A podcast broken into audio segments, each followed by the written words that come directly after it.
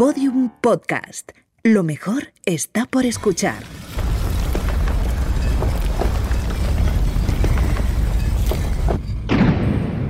Dentro de la pirámide.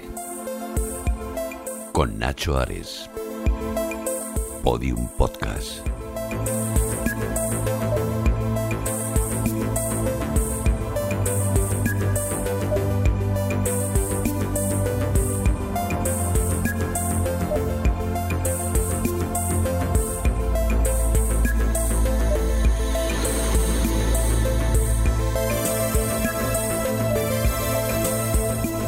Bienvenidos a Dentro de la Pirámide. Comenzamos aquí la cuarta temporada en Podium Podcast, disfrutando de lo que más nos gusta, el antiguo Egipto, y como podéis escuchar, lo hacemos desde un lugar muy especial.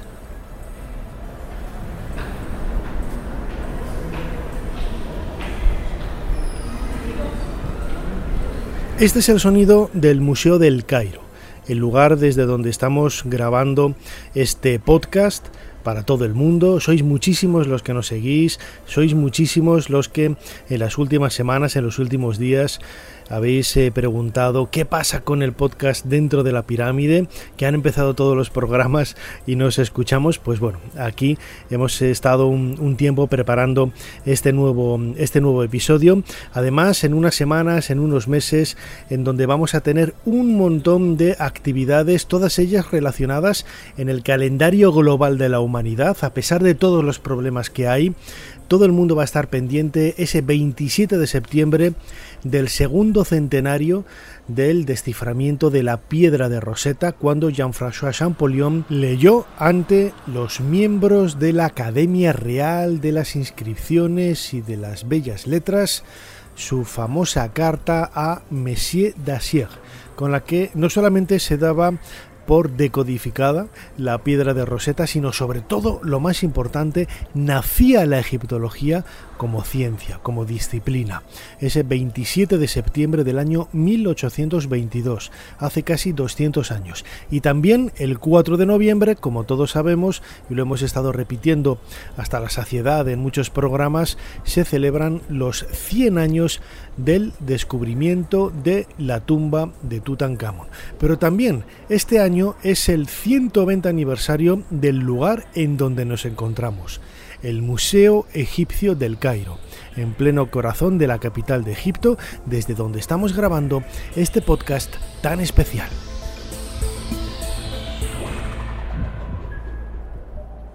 El Museo del Cairo, tal y como lo entendemos, nace en el año 1902. Ahí se inaugura este edificio realizado por el arquitecto francés Marcel Durnion, en donde pues prácticamente guarda la misma estética que podemos ver en la actualidad.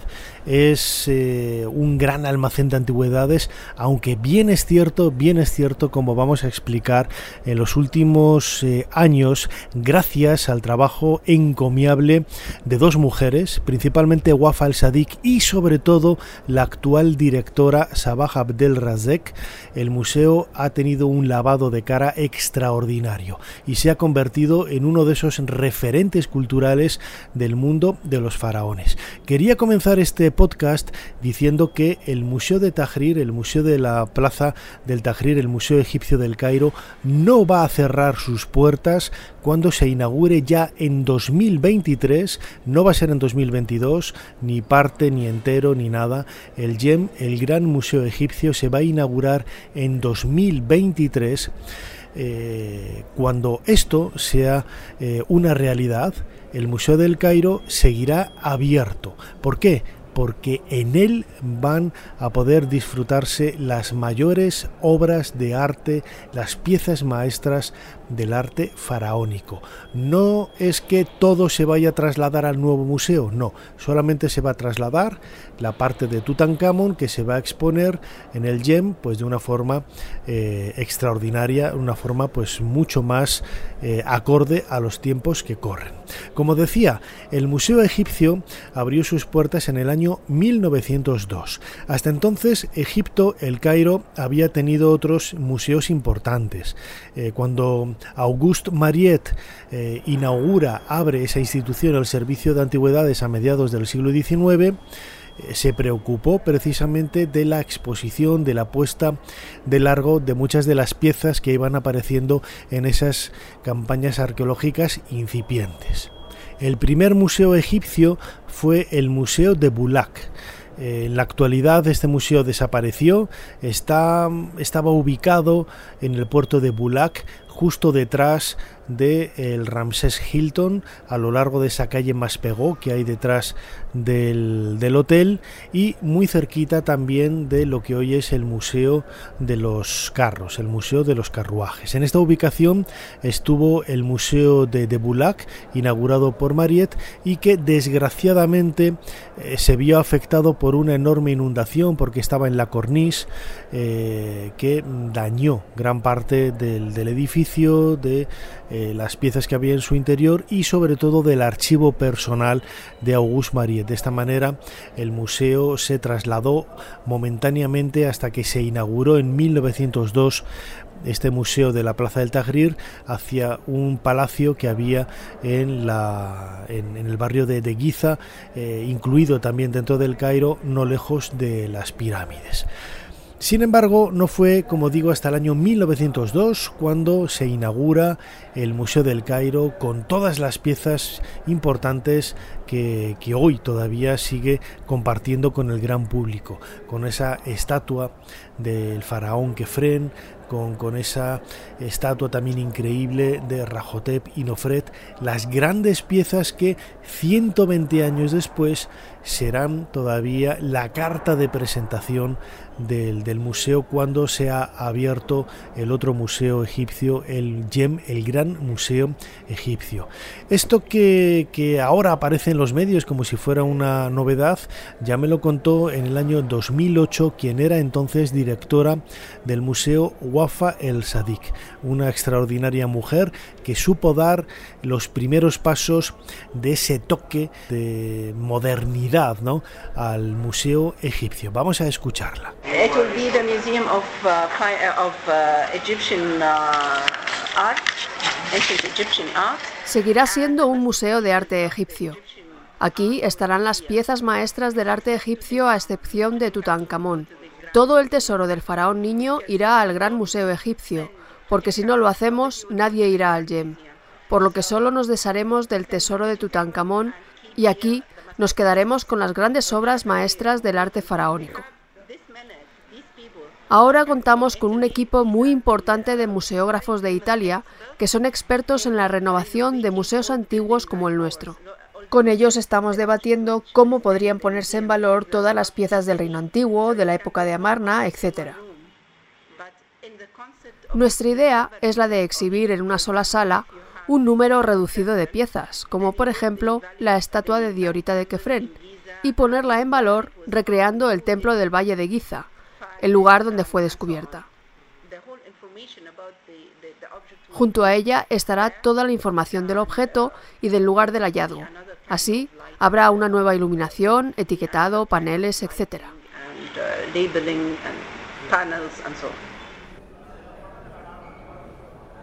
Y finalmente todo eso se ha conseguido.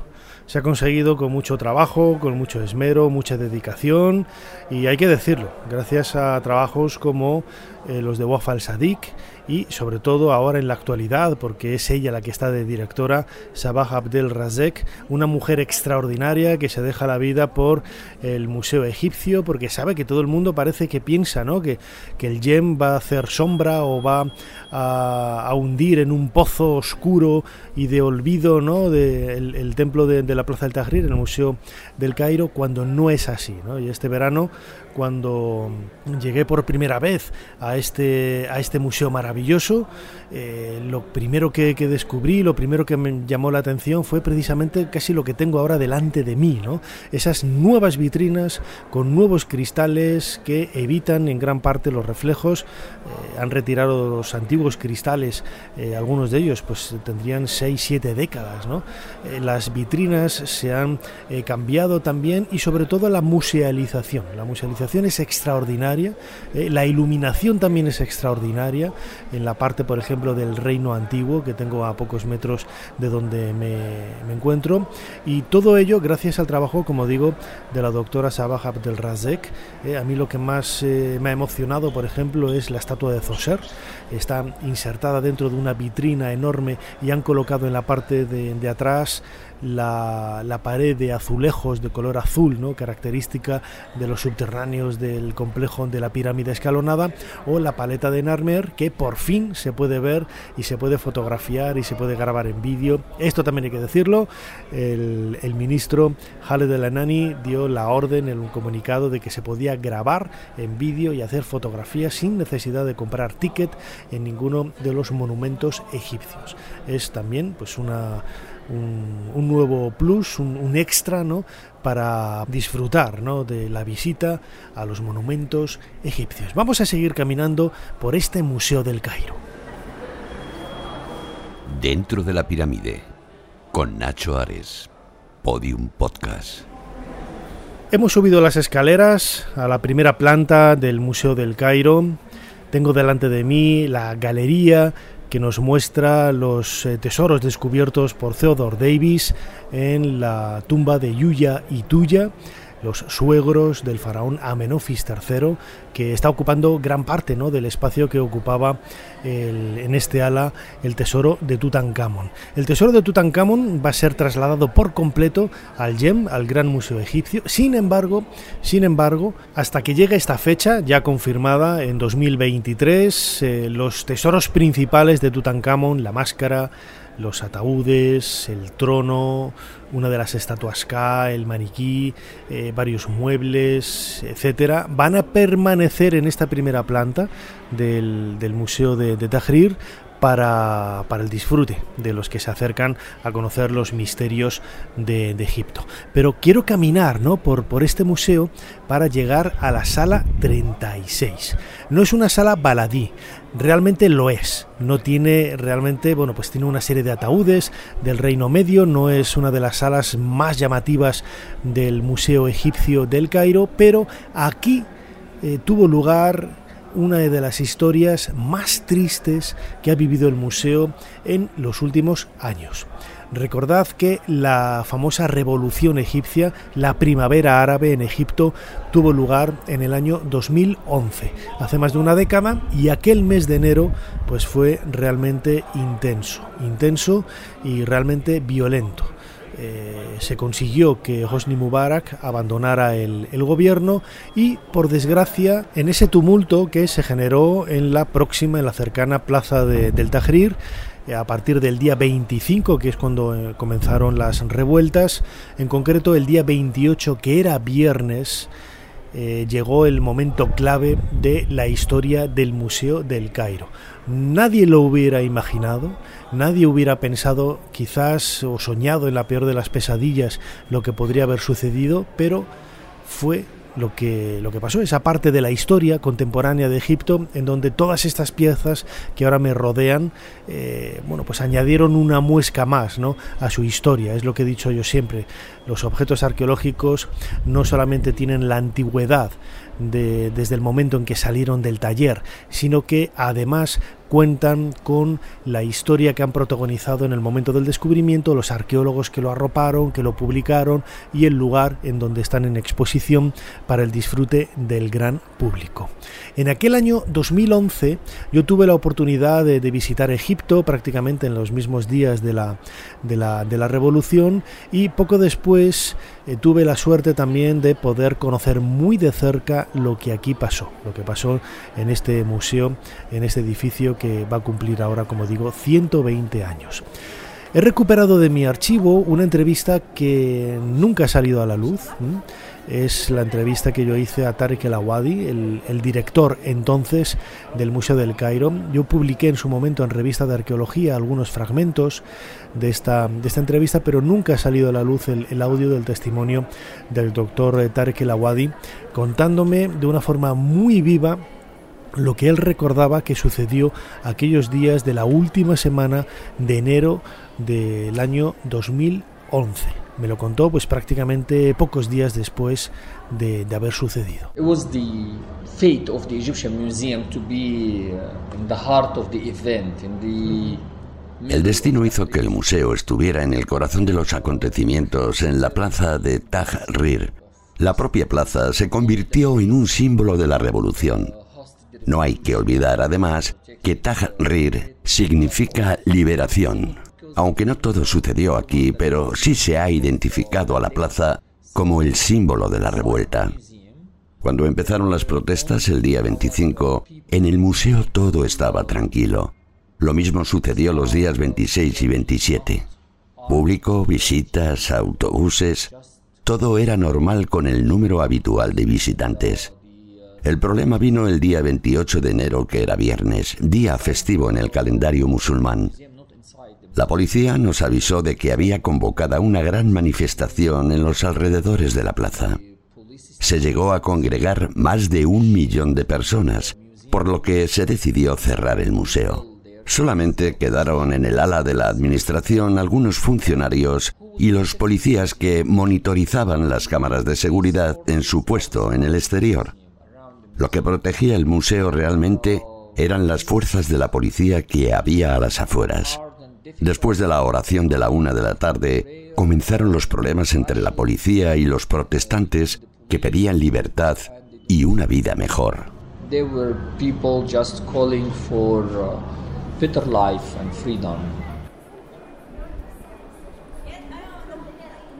Libertad y una vida mejor.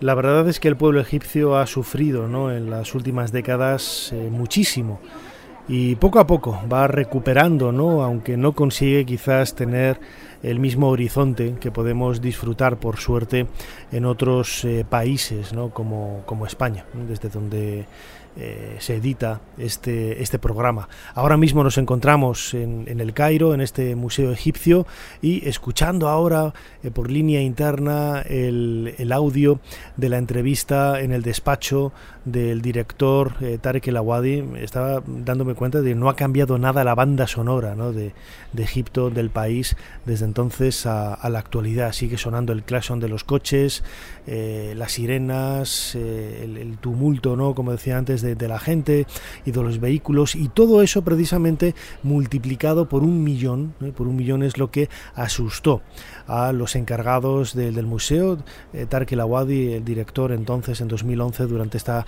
primavera árabe de pues sobre los peligros ¿no? que podían ocurrir en este en este museo eh, que está a punto de cumplir esos 120 años. El verdadero problema no estaba dentro del museo, sino fuera, como es lógico. ¿no?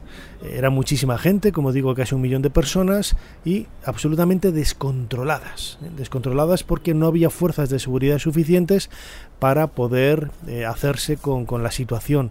Y más problemático fue no solamente para la seguridad, seguridad de las personas, sino también para la seguridad de las piezas que se conservan en este Museo del Cairo, eh, que de pronto la policía desapareciera.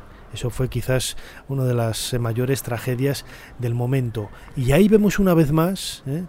Eh, la concienciación que tiene el pueblo egipcio con respecto a su patrimonio que muchas veces los criticamos porque eh, no cuidan de una determinada manera las antigüedades, los relieves, las pinturas, etcétera, pero en el fondo de sus corazones son conscientes de que ese legado de los faraones es su propia esencia, su propia identidad. Y esto es lo que hizo, vamos a escucharlo en, en palabras de Tarek El Awadi, cuando después de conocer la gente que, estaba en la plaza pidiendo esa libertad y esas mejoras en, la vida, descubren que hay gente que ha asaltado el museo, lo que hacen es generar una cadena humana alrededor del edificio para que nadie pudiera entrar y lo que estuvieran dentro no pudieran salir y fueran apresados, como así fue. The tension between the demonstration and the police troops increased by the time of the sunset. Al atardecer, la tensión entre la policía y los manifestantes se incrementó. Por ello, se pidió que apareciera el ejército para ayudar a los policías a controlar la situación. Desafortunadamente, la policía se marchó de la plaza de forma repentina, en muy pocos minutos. Todos pudimos verlo en televisión. La poca seguridad que había en la plaza antes de la llegada del ejército desapareció de manera súbita. Fue el momento que aprovecharon varios criminales para mezclarse en Tahrir con la masa y empezar a hacer actividades delictivas.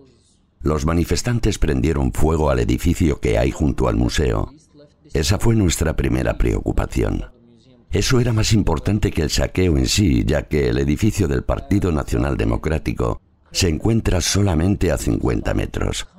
Los funcionarios del museo intentaron ponerse en contacto con las emergencias, pero desafortunadamente ese día todas las comunicaciones estaban cortadas. En esos momentos algunos asaltantes entraron en los jardines del museo.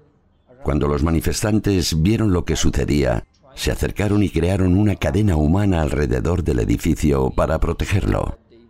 Algunos de los manifestantes fueron heridos por los ladrones que portaban cuchillos y armas. Se intentó contactar con los responsables del ejército, pero era imposible porque todo el mundo celebraba la victoria sobre la policía. Había decenas de miles de personas alrededor del museo y era imposible acercarse.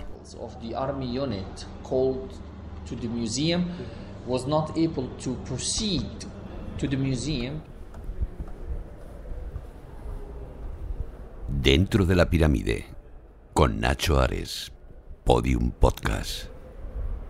Fueron momentos muy tensos, muy tensos por todo lo que podría venirse eh, encima. ¿no? El, problema de la conservación de los monumentos es un problema que acucia ¿no? a la economía egipcia, pero la destrucción de los mismos quizás es lo peor que puede suceder. ¿no?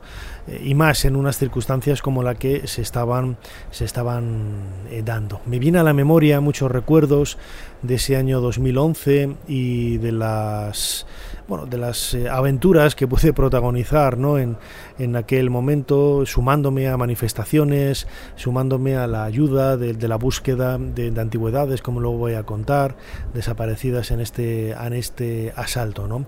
Eh, Tarek El Awadi director del, del, museo, nos describe con detalle, con detalle eh, qué es lo que sucedió realmente. Hemos visto ya que la policía se fue, hubo gente que entró en el, en el jardín y hubo gente que también pudo entrar en el, en el edificio. Yo conservo las imágenes de las cámaras de seguridad de algunas partes de, de las oficinas del, museo. Hay que pensar que eh, como la policía tuvo a bien apagar las luces, lo vamos a escuchar ahora de todo el edificio para que la gente que había dentro no pudiera saber, no pudiera moverse ¿no? Con, con libertad por el, por el edificio en esas cámaras de, seguridad hay cosas, hasta podríamos decir que divertidas. ¿no? Algunas de ellas las pusimos en un vídeo especial que hay en mi canal de YouTube dentro de la pirámide, dedicado precisamente al asalto del, Museo Egipcio y que subimos eh, cuando se cumplían 10 años, una década, fue el año pasado, 2021 en febrero cuando se cumplían 10 eh, años, enero, febrero, 10 años de este asalto al, museo. Pero ¿qué es lo que sucedió realmente en esa sala 36 y en esa planta superior del Museo del Cairo? Su entonces director, Tarek El Awadi, nos lo cuenta. The only weak point of the museum, few of Solamente unos criminales pudieron entrar por el techo del museo a través de la escalera de incendios que hay en el exterior. Fue muy fácil para ellos acceder porque hay numerosas cristaleras para la luz y aperturas para la ventilación. Hay que recordar que había muchas ventanas abiertas en el techo de las galerías. Los ladrones entraron por el techo de la sala 36 de la primera planta. Uno de ellos se precipitó sobre la primera vitrina la de un sarcófago del Reino Medio. Quedó malherido y no pudo abandonar el museo, por lo que fue arrestado dentro de él. Lo llenó todo de sangre y se le pudo seguir el rastro. Afortunadamente no se perdió nada en la sala. Se pensó en dejar todas estas evidencias para que en una exposición futura se pueda ver la sangre. Después de la muestra, la limpiaremos.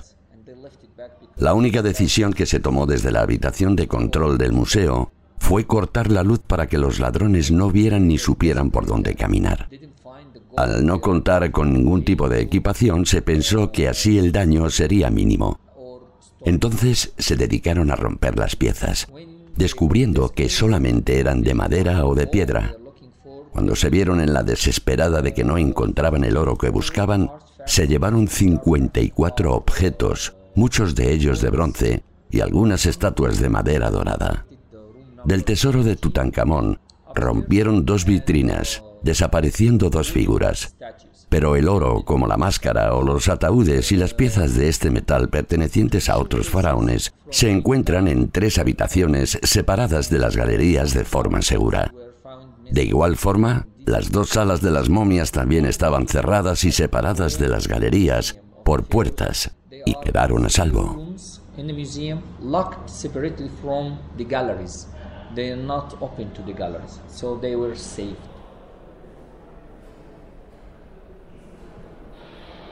El problema común a este tipo de, actos vandálicos en muchas ocasiones es la desinformación es muy difícil ¿no? llegar a la fuente verdadera, a la fuente primigenia, a partir de la cual puedes hacerte una idea de lo que sucedió. ¿no? Antes hablaba de esos recuerdos que yo mantengo vivos en la memoria de las semanas siguientes al, al asalto, en donde todavía, a pesar de que el museo se había reabierto, se hizo eh, a, las, eh, a, las, pocas, eh, a las pocas semanas, aún, aún quedaba mucho por, por encontrar. ¿no? Y yo participé en la búsqueda sin éxito de, algunas piezas en los jardines del Cairo, ¿no? porque sabían que los vándalos, los ladrones, habían tirado las piezas por doquier en un sitio u otro cuando veían que realmente los militares, la policía militar, los iban a detener.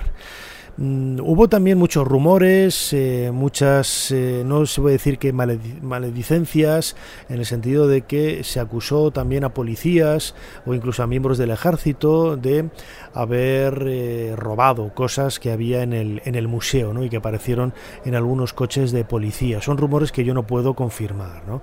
Hay que pensar que también la policía en aquella época era, estaba señalada como la, la mano ejecutora de la dictadura de Hosni Mubarak y la represión que había en la sociedad era enorme, ¿no? Y, insisto, la policía siempre era entendida como eh, el, elemento más negativo ¿no? del problema que estaba acuciando a, Egipto. Pero también se habló de que eh, algunas personas intentaron vender eh, las antigüedades que, con las que se habían hecho en, el mercadillo de Han el Jalili, el, bazar, el zoco del Cairo, por pocas libras, por mil o dos mil libras, intentaban vender eh, piezas que a lo mejor valían eh, mil veces más, eh, una cantidad pues parecida a 50 euros, ¿no?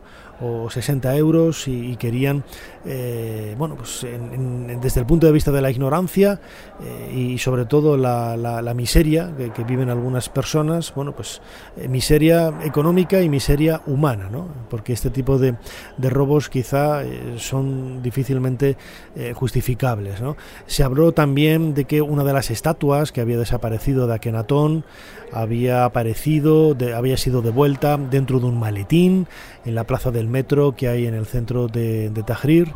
Y, bueno, pues había muchas leyendas, ¿no? Muchos, eh, muchas noticias, no sabemos si falsas o buenas.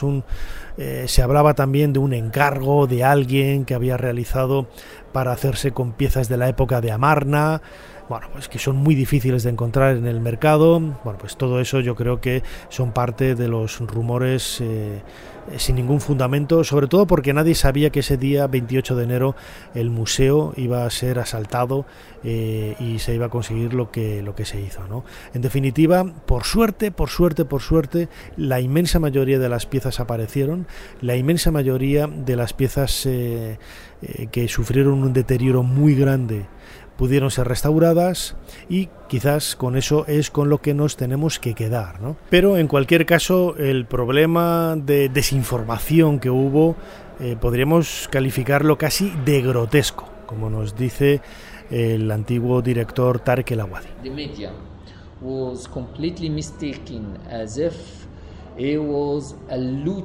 Los medios de comunicación cometieron muchos errores en la formación que daban. Incluso se llegó a decir que la máscara de Tutankamón había desaparecido y que lo que hoy vemos en el museo es una réplica. Lo mismo decían de los sarcófagos de oro de Tutankamón. Cuando te acercabas al público después de la reapertura, es lo que escuchabas en algunos corrillos. En muchos medios árabes se dijo incluso que el museo se había saqueado por completo, que ahora solamente hay réplicas, que se incendió en la revolución. La gente es muy ignorante. Estas cosas se decían en la televisión. Hasta el día 31 de enero incluso el ejército seguía deteniendo a personas que saltaban la tapia del museo porque habían escuchado en la radio o la televisión que estaba todo destruido y que podías coger lo que quisieras y hacerte rico con ello. Pero el museo solamente se vio asaltado el 28 de enero.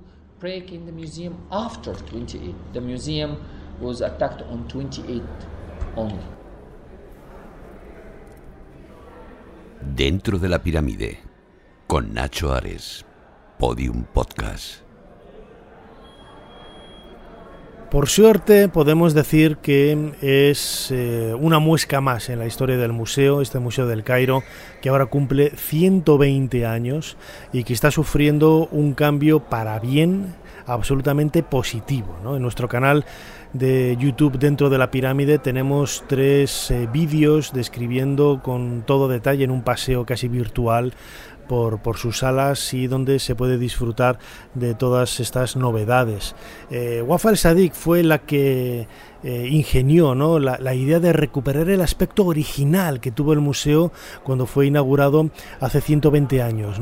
Y, rascando las paredes, rascando las paredes llegaron a la pintura original y a las eh, cenefas, a las marcas decorativas que había en los zócalos de, de los muros, ¿no? ayudándose también de antiguas fotografías, de antiguas descripciones. Hoy, por ejemplo, podemos ver que el, museo no solamente están cambiando el suelo, sino también han pintado las paredes, tienen un color burdeos realmente bonito y la, cenefa, ese zócalo que rodea con esas grecas la parte inferior del muro, nos acerca al aspecto que debió de tener este museo en, su origen. A mí me parece una de las decisiones más acertadas que se ha podido tener a la hora de, reconstruir ¿no? o de acercar al gran público este museo maravilloso al que ya voy a ir acercándome a las eh, escaleras para, abandonarlo, eh, no sin antes eh, añadir un, último corte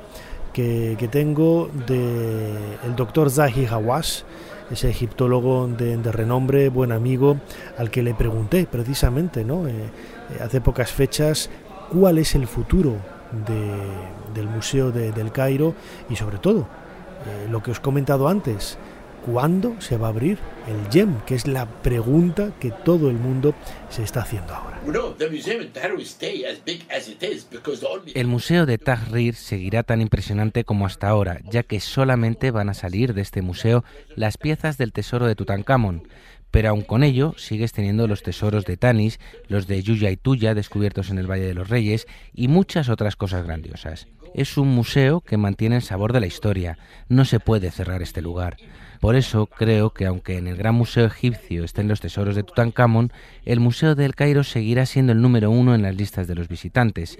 El GEM no se abrirá hasta principios del 2023, no se hará nada en noviembre de este año.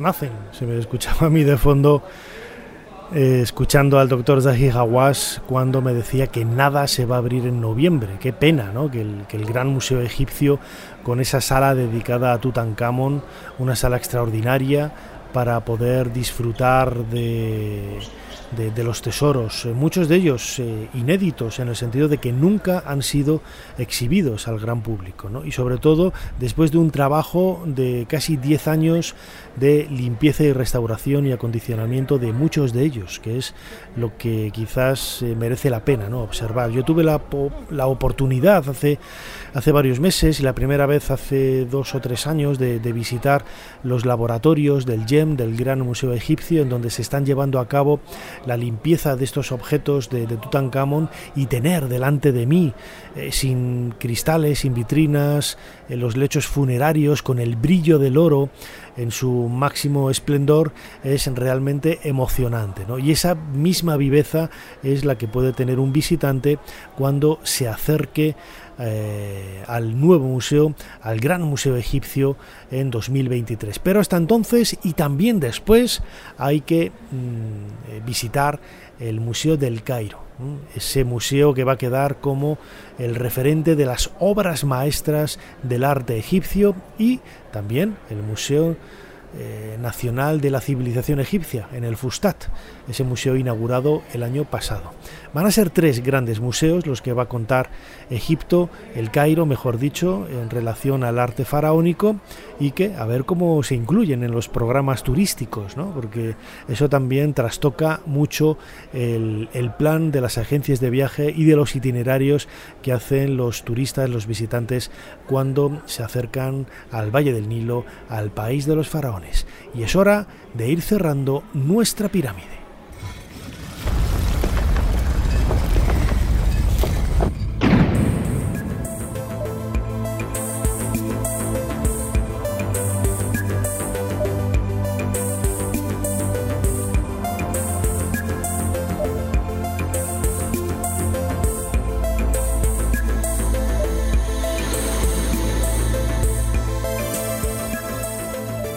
Hemos abandonado ya el Museo del Cairo, todavía estamos en la zona prácticamente de, la tienda, casi en el, control de, salida, pero bueno, queremos despedir desde aquí este nuevo episodio, este nuevo podcast de Dentro de la Pirámide que hemos dedicado por completo al Museo del Cairo, el Museo de la Plaza del Tahrir, en donde hemos hablado de su historia y sobre todo de su historia más reciente, ¿no? con ese asalto que sufrió en el año 2011, en donde se vieron afectados algunos objetos del tesoro de, de Tutankamón, pero que por suerte, por suerte, todo pudo ser enmendado. Muchísimas gracias a todos por estar ahí. Nos seguimos escuchando en esta nueva temporada ya, la cuarta, en Podium Podcast de Dentro de la Pirámide. Y no os olvidéis, tenemos un canal de vídeo en YouTube dentro de la pirámide, en donde todos los domingos a las 8 de la tarde hay un nuevo vídeo con chat en directo, en ocasiones también streaming, vídeo en streaming, en vídeo en, directo, donde damos pequeñas conferencias y un montón de contenidos en todos estos años que hemos estado eh, dando viveza al propio canal. Nos seguimos viendo aquí y escuchando aquí dentro de poco, dentro de la pirámide. Gracias por estar ahí. Hasta pronto.